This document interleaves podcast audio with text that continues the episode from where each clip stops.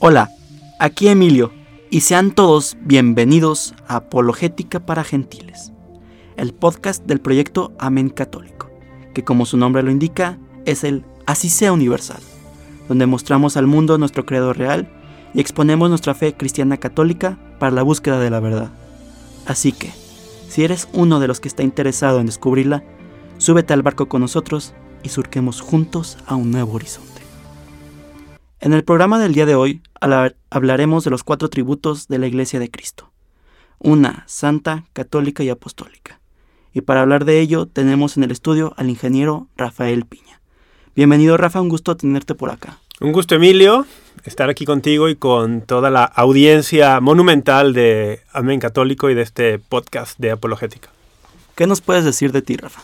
Bueno, les puedo decir muchas cosas que quieres saber tu experiencia en estos asuntos. Exactamente, al grano. Pues mira, yo, como tú mencionabas, soy ingeniero, estudié ingeniería industrial y de sistemas, pero a los 25, 26 años tuve un acercamiento a la fe cristiana católica en la cual nací. Ese acercamiento fue por diversas circunstancias que podríamos comentar en otro momento, pero para mí vino este redescubrir la fe católica mediante el estudio, muy concretamente de la apologética. Y al estudiar esta rama de la teología, me enamoré de la fe católica y hice, digamos, una especie de compromiso de dedicar eh, mi vida para ayudar a que otros descubrieran lo que yo había descubierto o lo que estaba descubriendo. Y desde entonces, que ya han pasado, digamos, pues 14, 15 años de eso, eh, he continuado con este descubrimiento del tesoro de la fe que es inagotable y me encanta colaborar en proyectos como este donde se puede dar a conocer justamente este, este tesoro a católicos y no católicos por igual. Qué bueno que tocas el tema de apologética. Brevemente nos podrías decir qué es. Sí, es una rama de la teología que se dedica a estudiar las razones de la fe y a exponerlas. Ahora, en términos coloquiales, como la etimología habla algo así como de presentar un caso o defender un caso, pues se habla que la apologética es la defensa de la fe en términos más modernos, por ejemplo, la Iglesia Católica en Latinoamérica y el Caribe la define en un documento que se llama el documento de Aparecida, en honor a una conferencia del episcopado que hubo en Aparecida, Brasil, hace varios años, define la apologética como la que explica y en su caso también defiende la fe, pero en ese orden, primero explicar, dice Aparecida, una apologética como la que hacían los primeros cristianos, que primero explica y después también, si se necesita, defiende la fe, ¿no? Entonces hablaríamos que es eso, es una rama de la teología que estudia las razones de la fe, las expone, de manera que mm, aclaremos malos entendidos, quitemos por allí telarañas, obstáculos del camino para la fe y poder hacer así un servicio al prójimo. Perfecto, Rafa, muchas gracias. ¿Estás listo para empezar nuestro tema de hoy? Estoy listo. Perfecto. Ok. En el Credo de los Apóstoles, que es una versión más breve de nuestra profesión de fe, dice, creo en el Espíritu Santo, la Santa Iglesia Católica, la comunión de los santos y en el credo niceno-constantinopolitano, que se da después de los concilios de Nicea y Constantinopla, es más extenso y dice, creo en la Iglesia que es una, santa, católica y apostólica. Aquí se mencionan cuatro atributos que son inseparablemente unidos entre sí. Pero, ¿a qué se debe esto y qué los tiene y los tiene por sí misma la Iglesia? Sí, aquí conviene a lo mejor hacer un recuento brevísimo de la historia de estos símbolos de fe o de estos credos. En el siglo IV, cuando se confecciona, por llamarlo así, el credo niceno-constantinopolitano, que bien dices tú, viene del concilio de Nicea en el 325 y del concilio de Constantinopla en el 381, existían distintos, mm, distintos ataques a la fe católica. Había terminado el periodo de persecución, oficialmente terminó con el edicto de Milán en el 313, y digamos que empezaba una era de prosperidad para la iglesia, de salir de las catacumbas, de dejar de ser perseguidos, de prosperar, y se da un fenómeno muy, muy curioso, ¿no? En la medida que esto sucede, también empiezan a surgir, digamos, cesa la persecución exterior, pero empiezan problemas internos. Eh, se multiplican las herejías, eh, proliferan las herejías cristológicas, las ideas equivocadas acerca de quién es Cristo, acerca de quién es el Espíritu Santo, herejías trinitarias, y como empiezan a cobrar auge algunas de estas herejías, en concreto, por ejemplo, la de Arrio, pues se empiezan a convocar estas reuniones de obispos con la autoridad eh, que ellos tienen por ser sucesores de los apóstoles y en una de estas, en estas reuniones se ve la necesidad de formular, digamos, un símbolo que ayude a distinguir, a diferenciar los que profesan la fe que recibimos de los apóstoles y aquellos que se están separando. Y al, digamos, hacer este símbolo de fe, el niceno constantinopolitano, deciden incluir los padres de estos concilios estas cuatro marcas, estos cuatro atributos. ¿no? La, la iglesia de Jesucristo, cimentada en los apóstoles, tiene estas características. Y, y, las dice, ¿no? Son las cuatro marcas que aparecen allí. Entonces sí, van, van inseparablemente unidos entre sí. No puedes tener tres de cuatro o dos de cuatro. Hay que tener estos cuatro atributos y hay que saberlos definir, ¿no? Por eso vamos a hablar un poco de esto. Y ayudará esto justamente a ver la necesidad de estar unidos en la verdad. Va para allí, va, por allí esta idea, ¿no? Hay que estar unidos y en la verdad, que son dos, dos cuestiones fundamentales, la unidad y la verdad. Pero no se puede sacrificar una por la otra. No puedes tener unidad a costa de la verdad. Ah, no importa lo que creamos siempre y cuando estemos todos unidos. Ni tampoco puedes tener una verdad que sacrifique la unidad. De, ah, pues esto es lo que yo creo y el que no quiera que se vaya. Y bueno, bueno, el credo es una invitación, ¿no? Decir, esta es la fe de los apóstoles, tenemos garantía de que la hemos recibido, es garantía para el que se une, que está en una fe eh, que ha sido transmitida con sustento, que no estás creyendo cualquier cosa, y entonces esto te da estos dos factores, ¿no? Verdad y unidad. Entonces, por allí, yo diría por allí, ¿no? Son inseparablemente unidos, el contexto histórico en el que surge el credo es este, y las marcas de la iglesia que presentan los padres de estos concilios es justamente para ayudar a los que quieren unirse a la fe cristiana a tener una mayor solidez en su creencia. Ok, me parece perfecto. ¿Qué te parece si vamos desglosando tributo por tributo? Vamos. Ok. Siguiendo el orden, empecemos por la unidad. La iglesia es una debido a su origen, la iglesia es una debido a su fundador. ¿Nos podrías explicar esto que aparece en... Eh, ¿En el catecismo? Sí, en el catecismo, en el párrafo 813. Sí, el catecismo, para los que sigan esta transmisión, el catecismo de la Iglesia Católica es este documento oficial sancionado por la autoridad, por el magisterio católico, que es el, lo que nos indica cuál es la fe católica, ¿no? Uno, porque muchas veces se queda uno con lo que cree que es la fe católica, Sí. o con lo que te dijo un vecino que va siempre a misa, o con lo que te dijo algún profesor del colegio. Y a veces está bien, a veces tiene algo de verdad, a veces no. Cuando uno quiere saber cuál es la fe católica, va al catecismo, por ejemplo.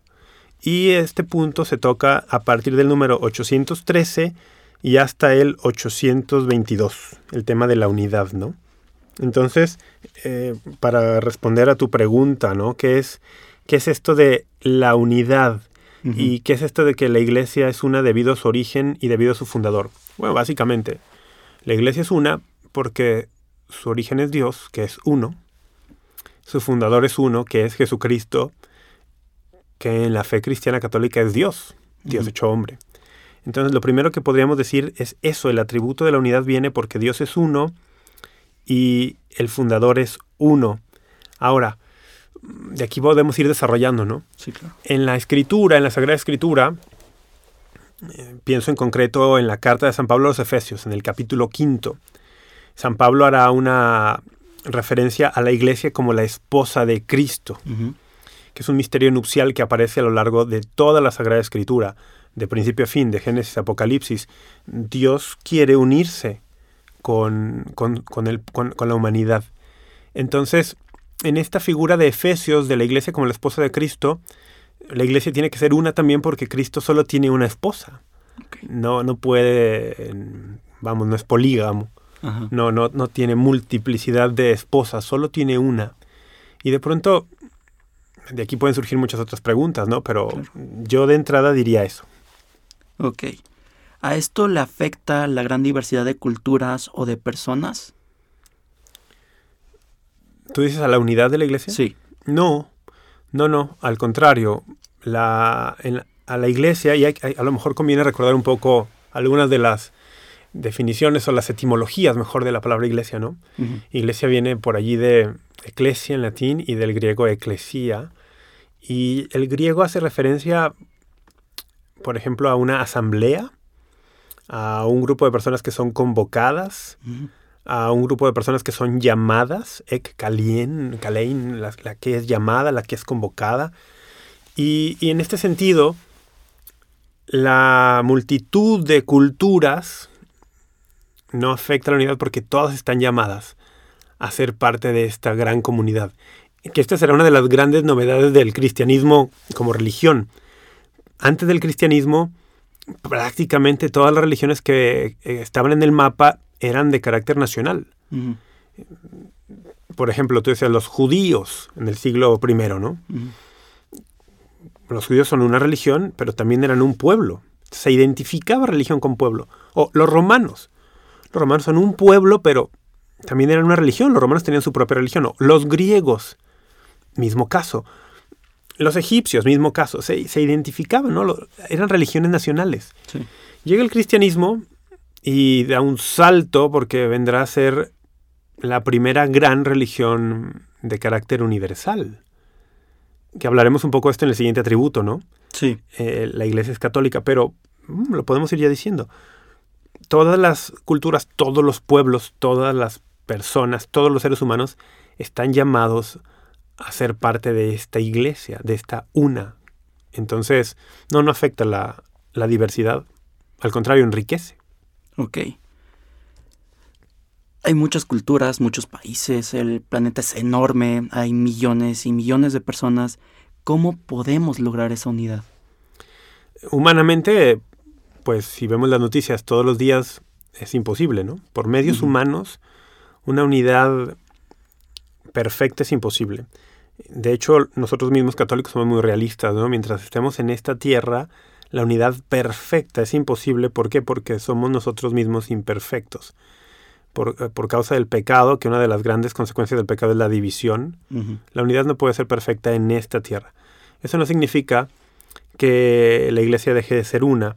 Y justamente la unidad de la iglesia se logra porque el que la llama es Jesucristo y Jesucristo es Dios y Él es el que convoca a todos los pueblos de la tierra a una nueva forma de vida en la cual sin borrar los, digamos, los trazos distintivos de las naciones, de los países, de las culturas, porque no borra eso, pero te llama a estar unidos en la diversidad de culturas en una sola iglesia. Y, esto es lo que, hace, lo que permite justamente esta unidad, la llamada de, de Jesucristo. E, es el fundamento de la unidad, es el deseo de Él y su llamada lo que habilita nuestros esfuerzos para caminar esa unidad. La unidad de la iglesia, o que sea una sola, no es algo que construimos en primer lugar los miembros, que sí hemos de trabajar para ello, sino es algo que en primer lugar hace Dios. Al ser uno solo el que funda y el que llama a todos los hombres a unirse. Y algo que habilita esta unidad es justamente que los lazos que nos unen en esta iglesia no son ya lazos biológicos, ya no son lazos sanguíneos, ya no son lazos, eh, por ejemplo, de pasaporte, diríamos hoy. Sí, claro. Sino que son otro tipo de lazos, que son mucho más fuertes. Son los lazos de la nueva alianza, en la cual todos, independientemente de nacionalidades, de culturas, de razas, participamos en el mismo cuerpo y en la misma sangre de Cristo, lo cual nos hace hermanos a un nivel mucho más allá de solamente el nivel biológico, y eso es lo que habilita esta unidad sobrenatural. Brevemente nos podrías platicar un poco de esa nueva alianza que la tomaremos en otro momento. Sí, una, una alianza es, en el sentido bíblico de la palabra, aquella forma de vida a la que dos o más partes eh, se e, entran, digamos, voluntaria, libremente, para formar una comunidad. En el caso concreto de la nueva alianza nos estamos refiriendo a esta comunidad, esta forma de vida a la que Dios encarnado, Jesucristo, convoca a todos los hombres para formar una sola familia humana que tenga como fundamento de unidad justamente a Dios y al Dios encarnado, que ha derramado su sangre por todos los hombres y que además alimenta con su cuerpo y con su sangre a todos los hombres que vengan a esta comunidad. Eh, para hacer una analogía familiar, pues aquellos que se sientan en la misma mesa y son alimentados por el mismo Padre, podríamos decir que son hermanos. Y acá nosotros hablamos y tenemos un, Padre común, Dios. Eh, nos sentamos a la mesa común, la mesa eucarística, somos alimentados con el mismo alimento, por lo tanto, esta nueva alianza nos incorpora a esta nueva familia en la cual somos hermanos, pero no sin fundamento, como una fraternidad tipo la Revolución Francesa, que pretende una, una fraternidad, sabrá Dios con qué fundamento, sino una fraternidad cimentada en la paternidad de Dios y en, en los lazos de hermandad que nos proporciona Jesucristo y en el alimento de la Eucaristía. Entonces así podemos fundamentar el primer atributo que es de la unidad, ¿no? Eh, bueno, podemos decir muchas otras cosas, pero sí, básicamente podemos, podemos seguir hablando, pero sí. Ok. En el párrafo 816 del Catecismo de la Iglesia Católica dice textualmente, La única Iglesia de Cristo, nuestro Salvador, después de su resurrección, le entregó a Pedro para que la pastoreara. Le encargó a él y a los demás apóstoles que la extendieran y gobernaran. Esta Iglesia, constituida y ordenada en este mundo como una sociedad, subsiste en la Iglesia Católica, gobernada por el sucesor de Pedro y por los obispos en comunión con él. Con esto, al decir subsiste, ¿nos está revelando que no es la iglesia fundada por Cristo? No, al contrario, que sí es. ¿De qué forma nos lo dice? Al, contrario, nos dice que esta, porque ha pasado prácticamente dos mil años desde aquel episodio fundacional, ¿no? Sí. Donde en Cesarea de Filipo, en la actual Banias, la, la actual frontera norte de Israel, mm, Jesucristo nuestro Señor le dice a Simón, Simón, tú ahora eres Pedro, en este cambio de nombre, ¿no? Y Pedro piedra, sobre esta piedra edificaré mi iglesia y los poderes del Hades no prevalecerán contra ella y a ti te entrego las llaves del reino de los cielos. Todo eso sucede en este episodio que podemos leer en el capítulo 16 de San Mateo a partir del versículo 13. Entonces, como ha pasado tanto tiempo, dos mil años, y no solo tiempo, sino han sucedido muchísimas cosas en ese en este vivir de 20 siglos de la iglesia, más de alguno ha propuesto, y pues, lo tenemos multiplicidad de opciones, que dice, no, no, iglesias puede haber muchas. O la iglesia verdadera es esta otra. O realmente ninguna es verdadera, eh, cada quien tiene la que quiere. O había una iglesia verdadera, pero se fragmentó y ahora cada una de las iglesias, lo digo entre comillas, tiene un pedacito de la verdad. Como están todas estas opciones, el, catecismo, siguiendo un documento del Concilio Vaticano II, quiere subrayar que con todo y el paso del tiempo, con todas estas vicisitudes, con todo y todo, la iglesia de Cristo está en la iglesia católica. Esta iglesia que Cristo fundó sobre Pedro. Y la mención a Pedro aquí es importantísima. Porque, mira, es interesante. En, los evangelios, en los evangelios, de boca de nuestro Señor Jesucristo, la palabra iglesia aparece muy pocas veces. De hecho, dos solamente. En los cuatro evangelios solamente en dos ocasiones Él va a decir iglesia. Y las dos aparecen curiosamente en el Evangelio de San Mateo. La primera es en este episodio que ya mencionaba yo, Mateo 16, a partir del versículo 13. Jesús inicia una conversación con los discípulos. ¿Quién dice la gente que es el Hijo del Hombre? Ellos le dan opciones. Unos dicen que eres un profeta, que eres Elías, que eres Juan Bautista. Ok. Eh, luego él avanza, bueno, ¿y ustedes quién dicen que soy yo? Toma la palabra Simón y le dice, tú eres el Cristo, el ungido, el Mesías, el Hijo de Dios vivo, añade. Toma. Jesús responde, eres bienaventurado, Simón, hijo de Juan, porque esto no te lo reveló la carne ni la sangre, es decir, esto no es fruto de tu razonamiento, sino que te lo reveló mi Padre en los cielos. Y a mi vez yo te hago una revelación a ti. Pedro le dice a Jesús, tú eres fulano, entonces Jesús dice, ahora te voy a decir yo quién eres tú. Tú ya no eres Simón, ahora tú eres Pedro. Hay un cambio de nombre, ¿no? Ya desde que, había, desde que lo había llamado a ser su discípulo le había, le había hecho este anuncio. Cuando a las orillas del lago de Galilea, Simón pescando, el Señor lo llama, le dice, ven, sígueme, ahora, ya, ahora serás... No le dice ahora, le dice, serás, tú serás Pedro. Como que le está anunciando, tú Eres Simón, eventualmente vas a ser Pedro.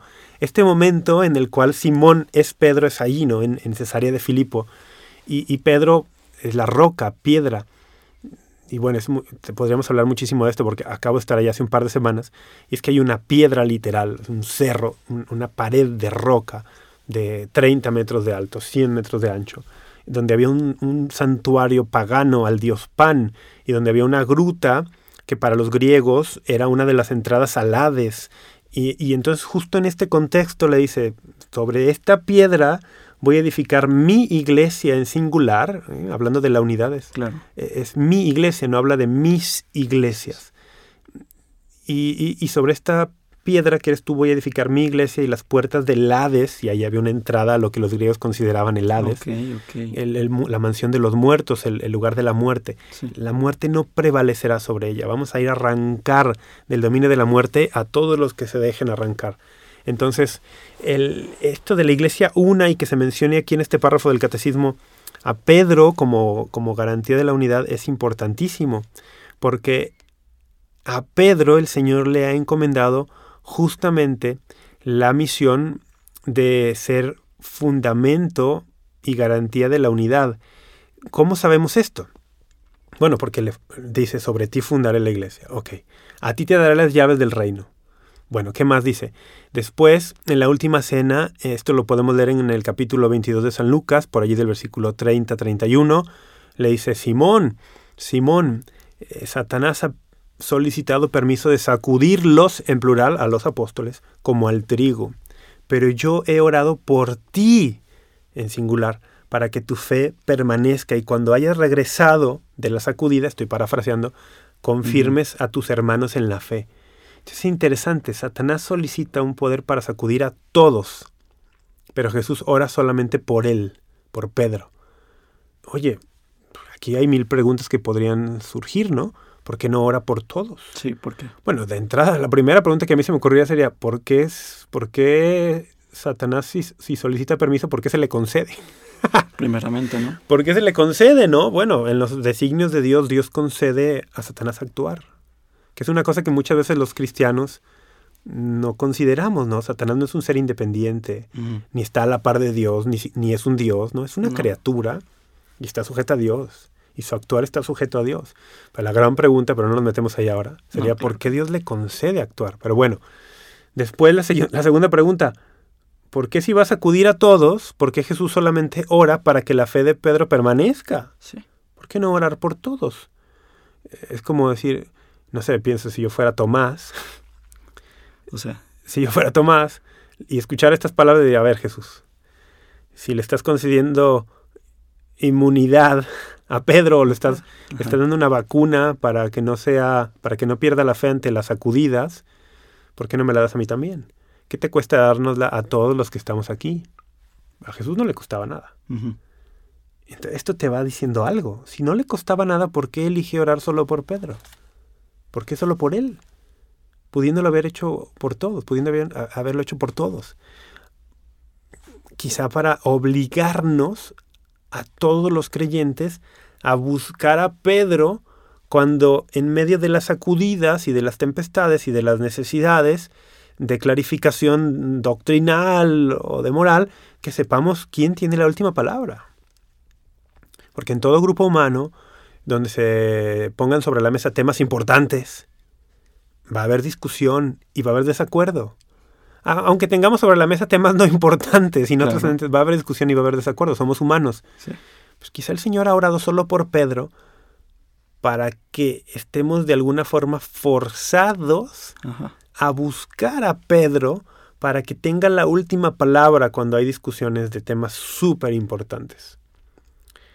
Y la historia de la iglesia lo, lo comprueba y le da la razón a Jesús una y otra vez cuando han habido discusiones que han derivado en herejías, en divisiones, y que eh, ambos bandos, cuando hay dos, porque a veces ha habido más de dos bandos, no se ponen de acuerdo, por ejemplo, teológicamente, o en otras cuestiones de, materias de, de moral.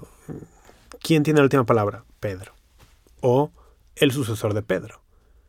Porque claro, si este fuera un privilegio solo para Pedro, cuando Pedro murió, del año 66-67, entonces la comunidad cristiana quedó en gran desventaja, ya no hay a quien recurrir. No, esta, esta promesa de Jesús se extiende a los sucesores de Pedro, porque el, el, propósito de Jesús es que la comunidad de creyentes permanezca hasta su regreso en gloria. Y por lo tanto se entiende que este privilegio para Pedro se extiende a lo largo de los siglos hasta que él regrese en gloria a los sucesores de Pedro para beneficio de la comunidad de creyentes. No es un beneficio que Pedro recibe por sí mismo, es un privilegio que Pedro recibe para ponerlo al servicio de los demás. Y por eso va a ser siempre muy importante la figura de Pedro o de su, sucesor, del sucesor que llamamos Papa en la tradición moderna católica. Va a ser muy importante esta figura como, como fundamento de unidad. ¿Eso tiene que ver con la infalibilidad que tiene el vicario de Roma? El vicario de Cristo. Claro. No, no, porque vicario significa el que hace las veces de. Entonces es el vicario de Cristo, obispo de Roma. Obispo de Roma. El Papa. Eh, sí, algo tiene que ver con el tema de la infalibilidad, exactamente. El, aunque ese es un tema... Muy aparte, claro. Por sí solo, ¿eh? Sí. Porque es de los que...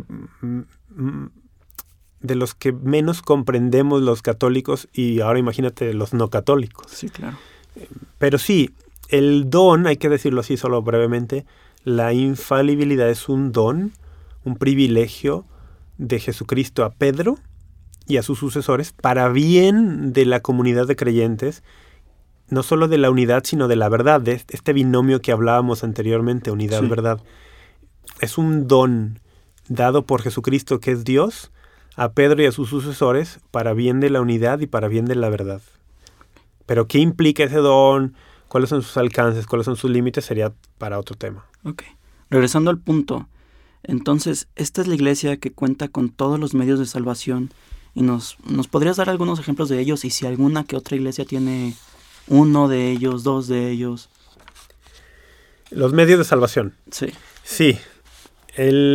La iglesia dice que tiene todos los medios de salvación porque habla de tener la totalidad de las enseñanzas de Cristo, habla de tener la totalidad de los medios de gracia, para no solo entrar, sino mantenerse en la nueva alianza y, porque tiene totalidad en otros aspectos. Hay un pasaje que a mí me gusta citar cuando hablamos de esta totalidad no de los medios de salvación y es el pasaje que está al final del Evangelio de San Mateo en el capítulo 28 en los versículos del 18 al 20 que son los versículos finales de San Mateo. Allí vamos a encontrar a Jesús resucitado encontrándose con los apóstoles justo antes de su ascensión a los cielos. Y el Señor resucitado, mira lo que les dice. Voy a leer para no... Sí, claro. Adelante. Para no pasar por encima del texto. Dice Mateo 28 a partir del 16 leo. Por su parte, los once discípulos marcharon a Galilea, al monte que Jesús les había indicado. Al verlo lo adoraron, si bien algunos dudaron. Jesús se acercó a ellos y les habló así. Me ha sido dado todo el poder en el cielo y en la tierra. Id pues y haced discípulos a todas las gentes, bautizándolas en el nombre del Padre y del Hijo y del Espíritu Santo, y enseñándoles a guardar todo lo que yo os he mandado. Y estad seguros que yo estaré con vosotros día tras día hasta el fin del mundo. En estos versículos hemos visto cuatro casos o cuatro momentos en los cuales Jesús hace referencia a una totalidad porque tú hablabas de todos los medios ¿no? de, salvación que están en la iglesia. Mm, aunque esto lo tocaremos también en el tema de la catolicidad. Pero bueno, solo los dejo, los menciono ahí para no dejarlos. Dice, me ha sido dado todo el poder. Vayan a todas las gentes, enséñenles a guardar todo lo que yo les he mandado. Yo estoy con ustedes todos los días hasta el fin. Entonces, aquí hablamos de una totalidad, ¿no? Aunque este pasaje me gustaría tomarlo más cuando hablemos de la catolicidad de la iglesia. Pero por ahora digamos eso, ¿no? Sí, los medios de salvación están en la iglesia católica, que son la doctrina completa, la, la garantía de la doctrina de Cristo, la garantía de los sacramentos, la garantía del gobierno cimentado en los apóstoles, y preguntabas al final, ¿hay, hay iglesias o comunidades mm, protestantes, cristianas no católicas, que tengan algunos de estos medios de salvación. Bueno, vamos a ver. De entrada, en, el lenguaje católico posterior al Concilio Vaticano II, nosotros no nos referimos a las comunidades protestantes, cristiano-católicas, con, como, con el término de iglesias. Hablamos de comunidades eclesiales en algunos casos. Mm, vamos a reservar el, nombre de iglesia para la católica y para las iglesias de Oriente que no están en comunión con el obispo de Roma, con el Papa, pero que mantienen, por ejemplo, una sucesión apostólica válida, por lo tanto sacramentos válidos y una doctrina, digamos, cristiana que coincide con la católica en casi todos los puntos. Lo que sería la ortodoxa, ¿cierto? Sí, los grupos que se autodenominan ortodoxos. ¿Por qué digo que se autodenominan? Porque la palabra ortodoxia puede hacer referencia a una fe recta y en ese sentido los católicos también mantenemos que tenemos una fe recta, ¿no? Por eso digo, estos grupos que se autodenominan ortodoxos, como la Iglesia Ortodoxa griega o la Iglesia Ortodoxa rusa, o bueno, hay, hay, varias, a estos grupos la Iglesia Católica, por tener las características que ya hemos mencionado brevemente, sí les reconoceríamos el nombre de iglesias, ¿no? Pero bueno, regresando a tu pregunta, ¿alguna comunidad, algunas comunidades cristianas, no católicas, protestantes, tienen algunos de los medios de salvación? Sí. Algunas comunidades eclesiales mantienen algunos sacramentos. No todos, algunos. Muy concretamente pienso en el bautismo, que muchas comunidades eclesiales mantienen un bautismo válido. Algunas comunidades mm, consideran, por ejemplo, el matrimonio como un sacramento, algunas no. Es que todo esto vino a ser un gran tema a partir del, movimiento protestante del siglo XVI, que trastocó gravemente la teología y, los, y la visión sobre los sacramentos y muchas otras cosas. ¿no? Eh, a diferencia, por ejemplo, de, los, de las comunidades o de las iglesias que se llaman ortodoxas, que sí mantienen desde la óptica católica eh, sacramentos válidos, por ejemplo. ¿Esto podría perjudicar la unidad, causando más división? ¿Qué? ¿Qué? ¿A qué te refieres con esto? Que haya más comunidades protestantes, no eclesiásticas. Em, bueno, sí. El catecismo de la iglesia, por allí del punto 817, va a hablar de heridas de la unidad. Sí. Mm, y sí, sí, sí, vamos, desde antes del siglo XI, que vino el, gran cisma, la gran separación Oriente-Occidente, que hoy, en términos actuales diríamos Iglesia Católica o Iglesias Ortodoxas. Aún antes del siglo XI ya hubo momentos de, separación y de división. Esto es, es triste, es, es, una realidad dura, pero también es una realidad muy humana, ¿no? Eh, ahora, esto es grave, sí. ¿Por qué? Porque Jesucristo, nuestro Señor, en un pasaje que está recogido en el capítulo 17 de San Juan, hace una oración a su Padre donde él pide al Padre la unidad para los que serán sus discípulos. Sí. Y dice, Padre, que sean uno como tú y yo somos uno. Y después dice, ¿para qué esta unidad es necesaria? Porque la unidad no es un fin por sí misma, bueno, sí es, sí, la unidad sí es un 100%, pero también es un medio. Ok. Dice, que el uno como tú y yo somos uno, para que el mundo crea. Para que el mundo crea. ¿Qué está diciendo allí Jesús?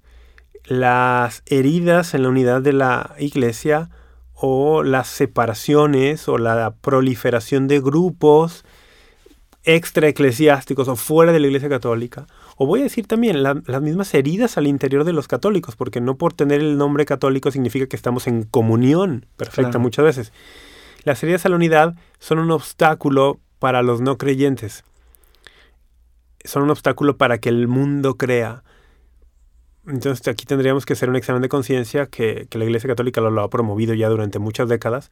Tendríamos que hacer un examen de conciencia católicos y no católicos, todos los que profesamos el nombre de cristianos, de pensar, oye, mis actitudes, mis acciones han promovido la unidad y esto ayuda a los no creyentes a, creer, a creer, a ser cristianos, o todo lo contrario, mis acciones, mis actitudes han promovido la, la división y eso ha puesto un obstáculo en el camino de los no creyentes para abrazar el cristianismo. Porque imagina que, que, eres un no creyente, Emilio, y, y, que estás considerando el cristianismo, pero que tienes serias dudas, por ejemplo, intelectuales sobre la verdad de las enseñanzas cristianas. Un ejemplo muy concreto. Que, que, tú por tu cuenta vas al Nuevo Testamento y encuentras eh, algo como el bautismo. Sí. Que Jesús eh, habla el que no nazca del agua y del espíritu, habla del mandato vayan y bauticen. Luego en el libro de los Hechos encontramos, de hecho, a los apóstoles bautizando. Y entonces tú tienes, oye, ¿y este bautismo cómo es? ¿Qué significa? ¿Qué efecto tiene en mí? Entonces vas a la iglesia católica y te dicen una cosa, pero vas con una comunidad protestante como los luteranos te dicen otra. Y vas con los presbiterianos y a lo mejor te dicen otra.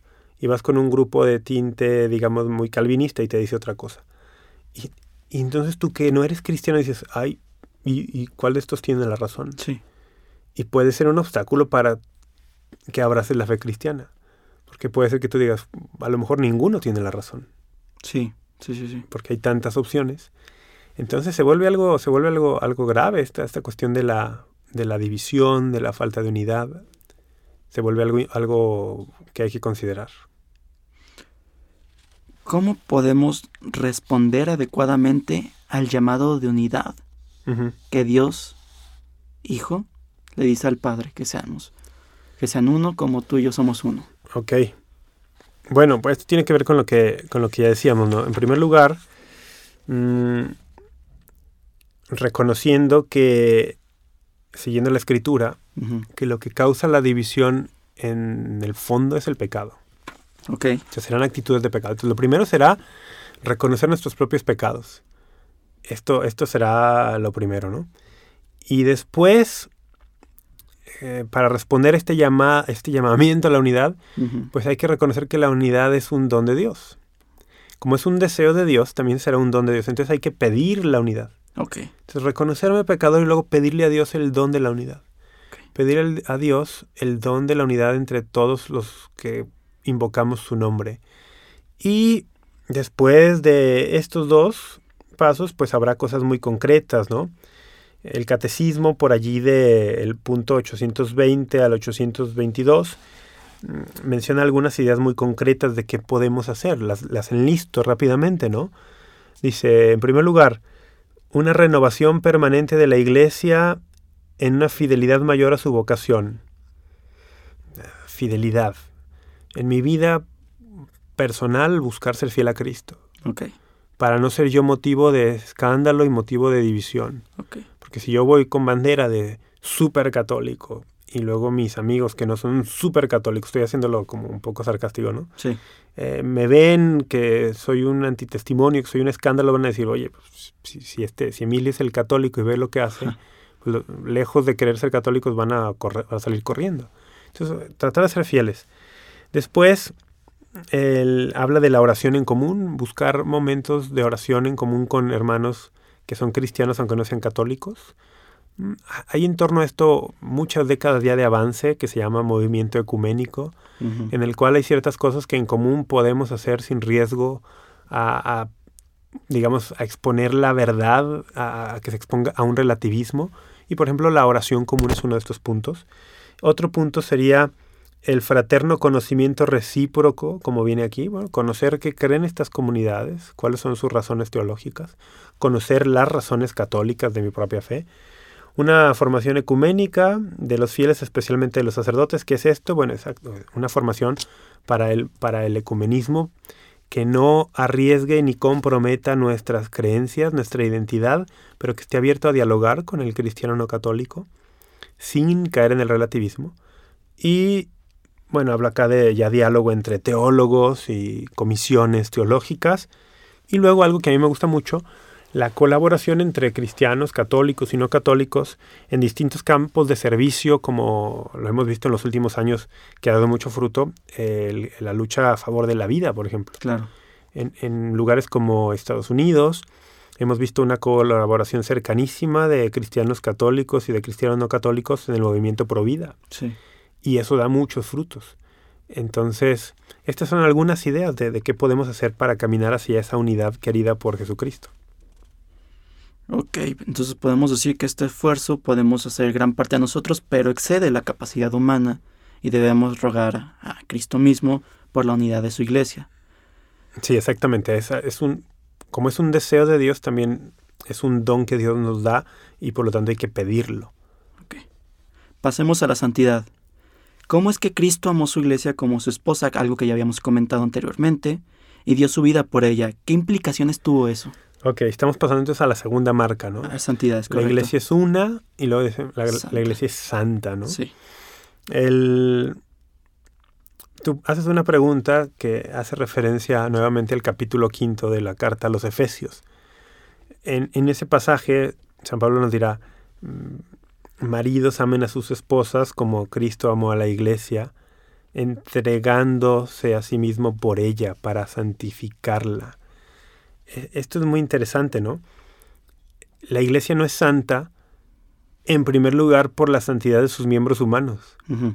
La iglesia decimos que es santa porque luego esto a muchas personas les puede resultar incluso chocante, ¿no? Sí, claro. O sea, ante, ante las noticias que nos han plagado los últimos 10 años, 15 años, mm, de situaciones muy, muy dramáticas y muy tristes y muy dolorosas de algunos católicos, eh, particularmente miembros del clero, Sí, eh, de escándalos, de abusos, etcétera. ¿Cómo se atreven a decir que la iglesia es santa? sí, sí, sí, sí. Bueno, porque nuevamente, a- al igual que con la unidad, la santidad no depende en primer lugar de los miembros humanos o solamente humanos, sino depende en primer lugar, tiene como fundamento la santidad de la iglesia a Jesucristo, al fundador, al que es cabeza de la iglesia. Entonces podemos afirmar que la iglesia es santa porque Jesucristo es santo. Podemos afirmar que la iglesia es santa porque Jesucristo la santifica. Al ser, al regresar a esta imagen de la esposa, en, Efesios, San Pablo dice que Cristo se entrega para santificar a la iglesia, para purificarla. Y, eso es bien interesante. De hecho, vamos a ir al texto porque el texto de la Escritura siempre es, es, muy rico, por, al ser palabra inspirada de Dios, presenta enseñanzas más allá de la sabiduría humana. En Efesios 5, en concreto el versículo 25 dice, Maridos amen a sus mujeres como Cristo amó a la iglesia y se entregó a sí mismo por ella, para santificarla, purificándola mediante el baño del agua y la fuerza de la palabra, y presentársela resplandeciente a sí mismo sin mancha ni arruga ni cosa parecida, sino santa e inmaculada. De entrada te habla de una iglesia, una comunidad, vamos, regresemos a la, a la etimología, una, una comunidad de, de- de creyentes que no somos santos, Sí, originalmente no. Y de ahí la necesidad de ser santificados. Que no somos puros, de allí la necesidad de ser purificados. Eh, que no estamos, que no estamos, no nos presentamos santos e inmaculados, de ahí la necesidad de ser hechos santos y ser hechos inmaculados. Entonces, esta es una obra en proceso también. ok. Esta es una obra en proceso. Jesús, Dios, nos está purificando constantemente, nos está santificando constantemente. Y en este sentido podemos decir que, que la iglesia es santa porque Jesucristo, al entregar su vida en redención por, por los hombres, pues nos va haciendo santos. Podríamos decirlo incluso en tres momentos, aunque suele difícil de comprender. Podemos decir que Jesucristo con su encarnación, con, con su entrega en la cruz, con su resurrección, con su ascensión al Espíritu Santo, a, a- los cielos, con el enviarnos del Espíritu Santo, con todo esto que llamamos el misterio de la redención, podemos decir que ya nos santificó, así como un hecho ya, ya nos santificó, pero también podemos decir nos está santificando y también podemos decir nos santificará así perfectamente en- todavía en un momento por, por llegar, Podemos hablar como en tres momentos que no son, no son, no se oponen. Ya lo hizo, lo está haciendo y lo hará. Entonces, en ese sentido, podemos decir que es la entrega de Cristo la que, la que logra esto. Ok. Aquí hay algo muy importante. He escuchado muchas veces y muchos hemos escuchado, no voy a la iglesia porque hay muchos hipócritas.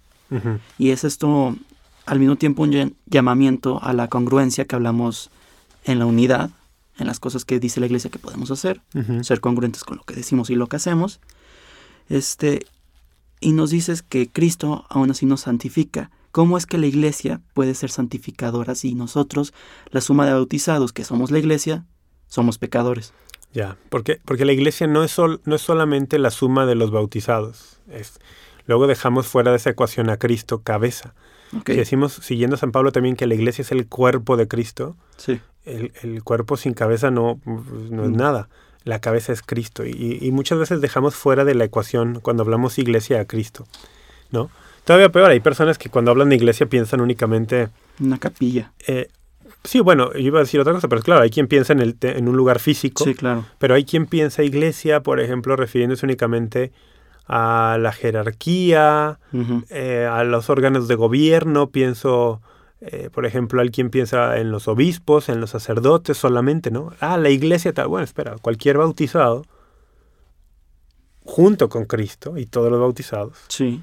somos la iglesia, ¿no? Todavía más, la, la iglesia trasciende la realidad temporal. La iglesia es también aquellos que están ya en el cielo en perfecta comunión con Dios. Sí. La iglesia es también aquellos que están en el estado de purificación que llamamos purgatorio. Y la iglesia militante, los que estamos aquí también en la tierra. Entonces, vamos, que la iglesia es, que pues ese es otro tema, ¿no? O sea, las, estas, sí. la iglesia triunfante en el cielo, la iglesia purgante, la iglesia militante. Todo esto es la iglesia. Entonces, el, esto de los hipócritas es bien interesante porque el que usualmente afirma que no va a la iglesia porque está llena de hipócritas, mm, suele no considerarse un hipócrita. Sí, claro, sí. y, y, yo preguntaría, ¿no? ¿Cómo sabes, cómo puedes estar tan seguro que tú no estás en ese grupo? Sí. El, ¿Por qué te autoexcluyes, ¿no? Del, del grupo de los hipócritas. Mm, aquí vendría bien dos cosas. Una, primero decir, si la iglesia fuera el club de los perfectos, uh -huh. no me admitiría a mí. No, pues no, a nadie. Como hacer un examen de conciencia, ¿no? Muy, muy, muy serio. Si de verdad quisiera yo que la iglesia fuera el club de los perfectos y que tuviera unas normas de admisión así súper estrictas, ¿de verdad quisiera yo eso? Porque a lo mejor me dejarían fuera. Con toda seguridad me dejarían fuera. ¿De verdad quisiera eso? Pero más que si que, sea la iglesia como yo quisiera pensar, ¿ese fue el plan de Dios para su iglesia? ¿El club de los perfectos? No, no, no, no, nunca fue el plan de Dios hacer el, el, el club de los que tienen puntaje perfecto en, en, los exámenes para ser admitidos. No, ese nunca fue el plan de Dios. Acá caben todos.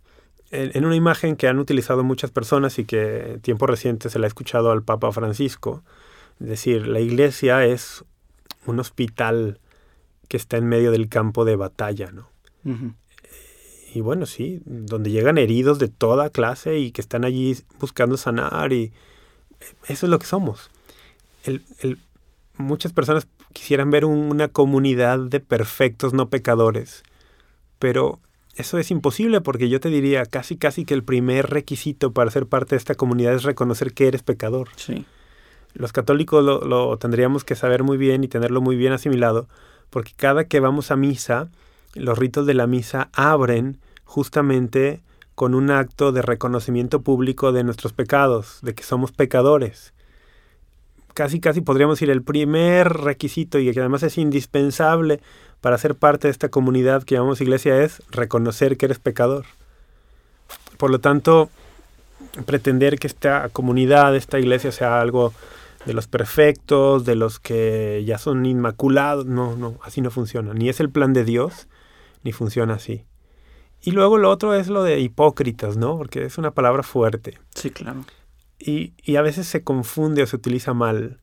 Porque una cosa es que yo profese la fe católica y la crea con todo mi corazón, pero que a la hora de llevarla a la práctica me quede corto. Uh -huh. Y eso se llamaría debilidad, por ejemplo, por ponerle un, un nombre.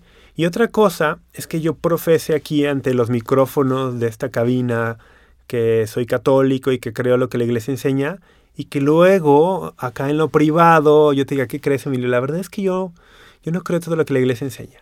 Eso lo digo aquí o lo digo en mis clases, pues porque es mi trabajo o pues para atraer audiencia o para generar una imagen pública, pero yo realmente no creo eso. Yo realmente creo que la iglesia se equivoca cuando enseña lo que enseña con respecto a las relaciones laborales o cuando enseña lo que enseña con respecto al mandamiento de no mentir o cuando enseña lo que enseña respecto a los preceptos de los días de observancia de misa. Realmente creo que se equivoca ahí. Eso sería hipocresía. Digo una cosa cuando realmente creo otra. Pero no es hipocresía cuando yo digo yo con todo mi corazón creo las enseñanzas de la iglesia acerca de la pureza y la castidad y luego en mi vida cotidiana me cuesta y me quedo corto. Y me caigo y me tropiezo. Eso no es hipocresía. Eso es debilidad humana, eso es a lo mejor falta de atención de mi parte o a lo mejor falta de poner los medios necesarios para lograr aquello, pero hay que distinguir, ¿no? Hay que distinguir. Y yo creo que a todos nos viene bien una comunidad en la cual seamos muy honestos, muy transparentes y en la cual digamos, creo esto, aunque no sea por mis solas fuerzas capaz de vivirlo a la perfección. Y si tú estás en esta misma situación en la cual, independientemente cuál sean los pecados dominantes de tu vida, te reconoces imperfecto, necesitado de ayuda sobrenatural para vivir, ah, bienvenido. Eh, estamos en el mismo barco. Tú tendrás unos pecados, yo tendré otros.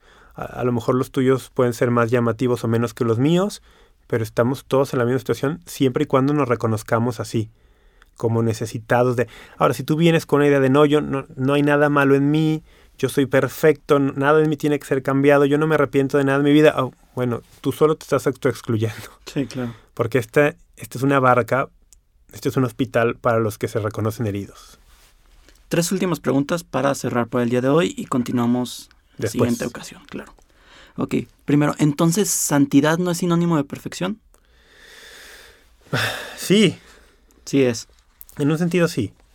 En, un qué sentido? En un sentido sí, pues el, en un pasaje del Evangelio el Señor dice, sean perfectos como su Padre del cielo es perfecto. Sí en, pasajes bíblicos, por ejemplo, en la visión que tiene Isaías y que luego se repite algo similar en el Apocalipsis, vemos estos, mm, estos serafines decir delante del trono de Dios, ¿no? Santo, santo, santo. Dios, Dios es tres veces santo, es el santo perfecto, Él, él, es el, solo tú eres santo, solo tu Señor, decimos en el Gloria, ¿no? En ese sentido decimos, sí, perfección en este sentido podríamos equipararnos santidad y perfección. En otro sentido, pues nosotros estamos llamados a eso. No lo somos todavía, pero sí estamos llamados a eso. Me gusta mucho esto de cuando el Señor dice, sean perfectos, como su Padre es perfecto. Por un lado significa que no somos perfectos, llamarnos a reconocer nuestra realidad, pero por otro lado dice que podemos serlo. Porque si no, si no pudiéramos, sería muy cruel de su parte esta petición de que lo seamos. ¿Qué, clase de profesor le pide a sus alumnos algo que sabe que no van a lograr? Eh, sería un poco cruel. O qué padre, qué padre le pide a sus hijos algo que no está a su alcance. Sería un poco cruel. Ahora, hay que reconocer que la santidad desde esta cosmovisión cristiana no está al alcance de las manos humanas eso no significa que no podamos hacer mucho por ella, sino que es un don que Dios nos da y que uno acoge. Y una vez que lo acoges, entonces sí harás algo para responder. Y tendrás que hacer, tendrás que hacer algunas cosas para responder a este don. Pero es en primer lugar un don, es algo dado. Eh, y tenemos los, los católicos, bueno, todos los hombres, pero yo hablo ahora de los católicos, tenemos que meternos en la cabeza esta idea de que nuestra identidad, lo que somos, es en primer lugar algo dado, no lo que yo construyo. Porque como vivimos una sociedad marcada por todos lados, impregnada por todos lados de materialismo, de consumismo, de productividad, de laboriosidad, de workaholics, eh, nos equivocamos y confundimos nuestra identidad con lo que hago, con lo que produzco, con lo que tengo y no. No, no, no. Tú no, tú lo que eres es en primer lugar algo dado. Es un, la vida es un don que te dio Dios. El ser persona es un don que Dios te ha dado. En, el caso de los creyentes, la fe es un don que Dios nos ha dado. En el caso de la santidad es algo que Dios te da y tú lo recibes y una vez que lo recibes harás algo para responder a esto. Entonces, bueno, no sé si respondí tu pregunta, pero por ahí. Creo que todos pudimos entender algo. Muchas gracias. Ahora, en algún punto dijiste que Cristo nos santificó. Si todos somos santos, entonces ¿por qué la iglesia canoniza? Ok. Todos estamos llamados a la santidad. Pero no todos lo somos. El, es que cuando, habla, cuando yo decía que es algo que ya hizo, me refería a la obra de la redención que ha sido ya completada. ¿Sí? Sí. Pero la redención tiene también esta dimensión escatológica, apunta a su hacia el final de los tiempos, pero luego también está esta otra parte de que cada uno tiene que aceptar personalmente este don, tiene que recibirlo, abrirse a él y dejarlo actuar en su vida. Ahora, en este sentido, si nosotros vamos a la escritura, vamos a encontrar en algunas de las cartas de Pablo o en el libro de los Hechos, que a toda la comunidad cristiana, a las primeras comunidades cristianas, a todos los miembros se les llamaba santos. Sí. Por ejemplo, Pablo en algunas cartas se despide y dice, los saludan los santos de X ciudad, ¿no? Eh, los santos de tal lugar los saludan. Oye, ¿qué onda? Pues sí, santo es aquel que está siendo mediante la nueva alianza santificado por Dios o que ha sido santificado por medio de la obra redentora de Jesucristo que se aplica a nuestra vida por los sacramentos, por medio de los sacramentos. En este sentido, todos somos santos, no santos perfectos. La iglesia cuando canoniza, la iglesia católica cuando hace un proceso de canonización, lo que hace es reconocer a una persona que vivió de manera ejemplar, sí. que vivió de, en grado heroico las virtudes cristianas y que ahora la reconocemos como tal para varias razones. Una de ellas, para proponerla como ejemplo a, todos los cristianos que seguimos en la tierra. Para que los tomemos como maestros de doctrina cristiana para que pidamos su intercesión teniendo la seguridad y la garantía de que están en el cielo con nuestro Señor. Entonces una declaración, un proceso de canonización hace justamente eso. Reconocer las virtudes cristianas en grado heroico de una persona, proponerlo como ejemplo, eh, ser enseñado por su doctrina y además pedir su intercesión, su protección, ya que está en el cielo. ¿no? Esto no significa que si no está canonizada una persona, no puede estar en el cielo. De hecho, nuestro entendimiento es que en el cielo habrá muchas personas, aunque no estén canonizadas. Esperamos, pensamos, que la gran mayoría de los que están en el cielo son, están allí y que son muchos más que los santos que han sido canonizados en estos dos mil años.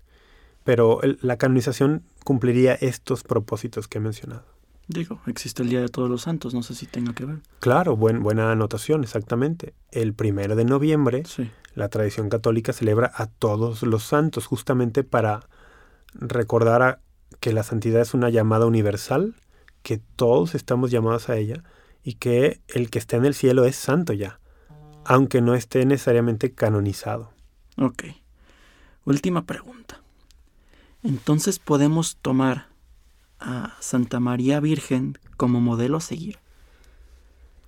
Pues sí. ¿Por qué él entonces? Como, como hablando de todos los santos que existen y que yo decía que pueden ser modelo. Pues sí, si todos los santos, los canonizados, por ejemplo, uno, uno es que son modelo para nosotros, ella en grado supremo, ¿no? Sí. Sí, claro. ¿Por qué?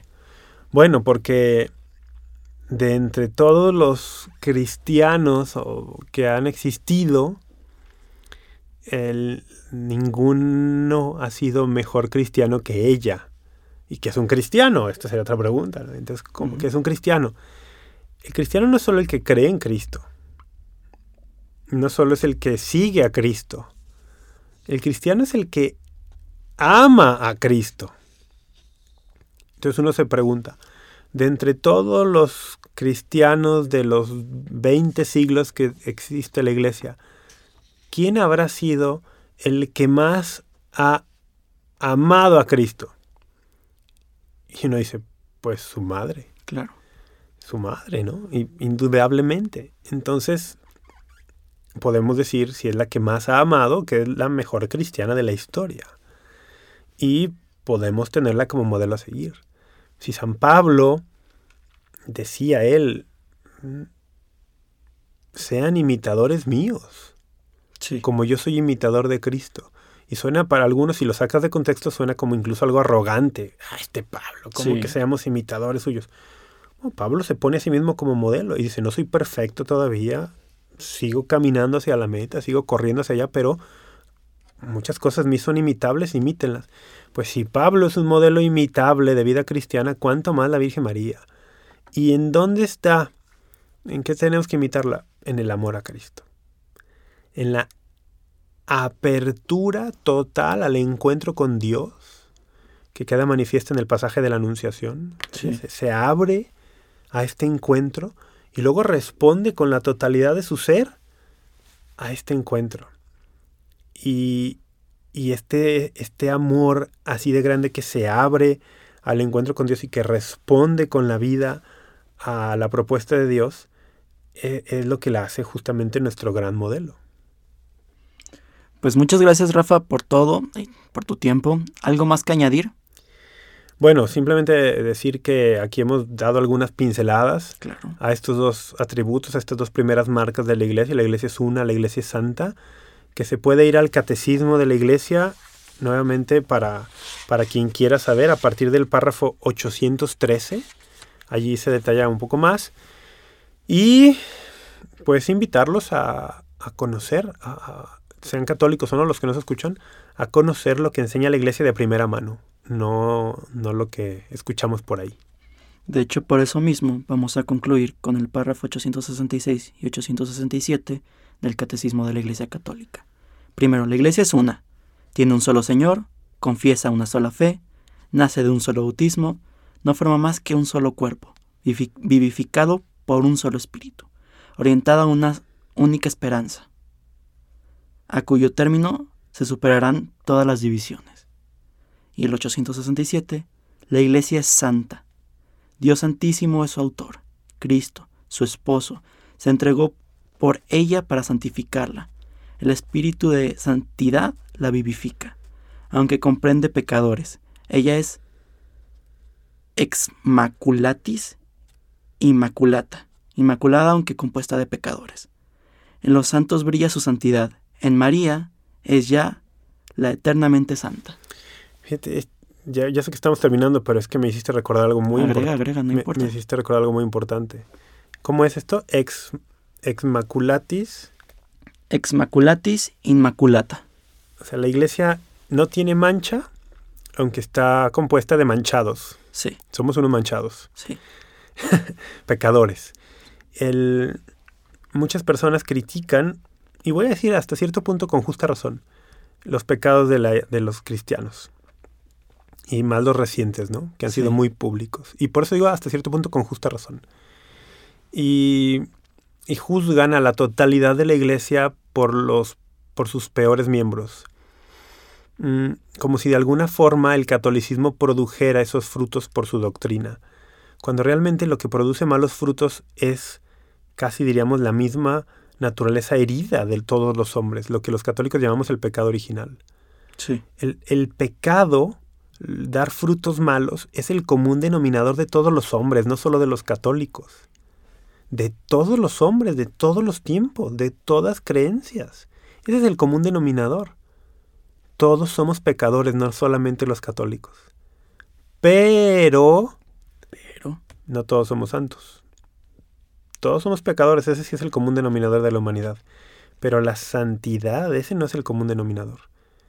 El, el, ese, se sale de la norma humana. Y santidad no entendida como aquel que no se mete con nada, con nadie, que está todo el tiempo así apartado. No, no, no. Santidad entendida como este, este radical seguimiento y este radical amor a Cristo que te lleva no solo a amar a Cristo, sino a amar a los hombres y, que es meterte a esas realidades humanas donde nadie se quiere meter. Y, hablo de Santa Teresa de Calcuta, hablo de San Damián de Molokai, hablo de, de, San Francisco de Asís, hablo de, de todos estos que van y se meten allí donde nadie se quiere meter por amor al prójimo, porque, está, porque aman a Dios, aman al prójimo. Mm, la pregunta real sería, no por qué la iglesia ha producido frutos malos, porque eso es como un denominador humano, sino porque ha producido tantos frutos tan buenos. Cuando no vemos eso en ninguna otra organización. No digo que no haya cosas buenas en muchos lugares, no, sí las hay, pero en dos mil años la cantidad de frutos excelentes de santidad son sobreabundantes en la Iglesia Católica. ¿De dónde viene eso? Tendría que preguntarse alguien, ¿no? No juzgarla únicamente por los frutos malos, porque pensar que solamente en la Iglesia Católica hay frutos podridos es prejuicio, porque los hay en todos lados. Y en todos lados hay frutos buenos, sí, cierto, también. Pero la sobreabundancia de frutos buenos que hay en la Iglesia Católica tendría que hacernos pensar de dónde vienen. Nosotros decimos, bueno, pues de que, Jesucristo es santo y nos llama a eso. Entonces, para concluir, los invitamos a que busquen la santidad y a que nos sintonicen la siguiente ocasión para continuar con los otros dos atributos que nos hacen falta. Muchas gracias por escucharnos. Aquí Emilio se despide. Y aquí Rafa Piña, también con muchísimo gusto. Gracias Emilio por la invitación. Gracias a ti Rafa.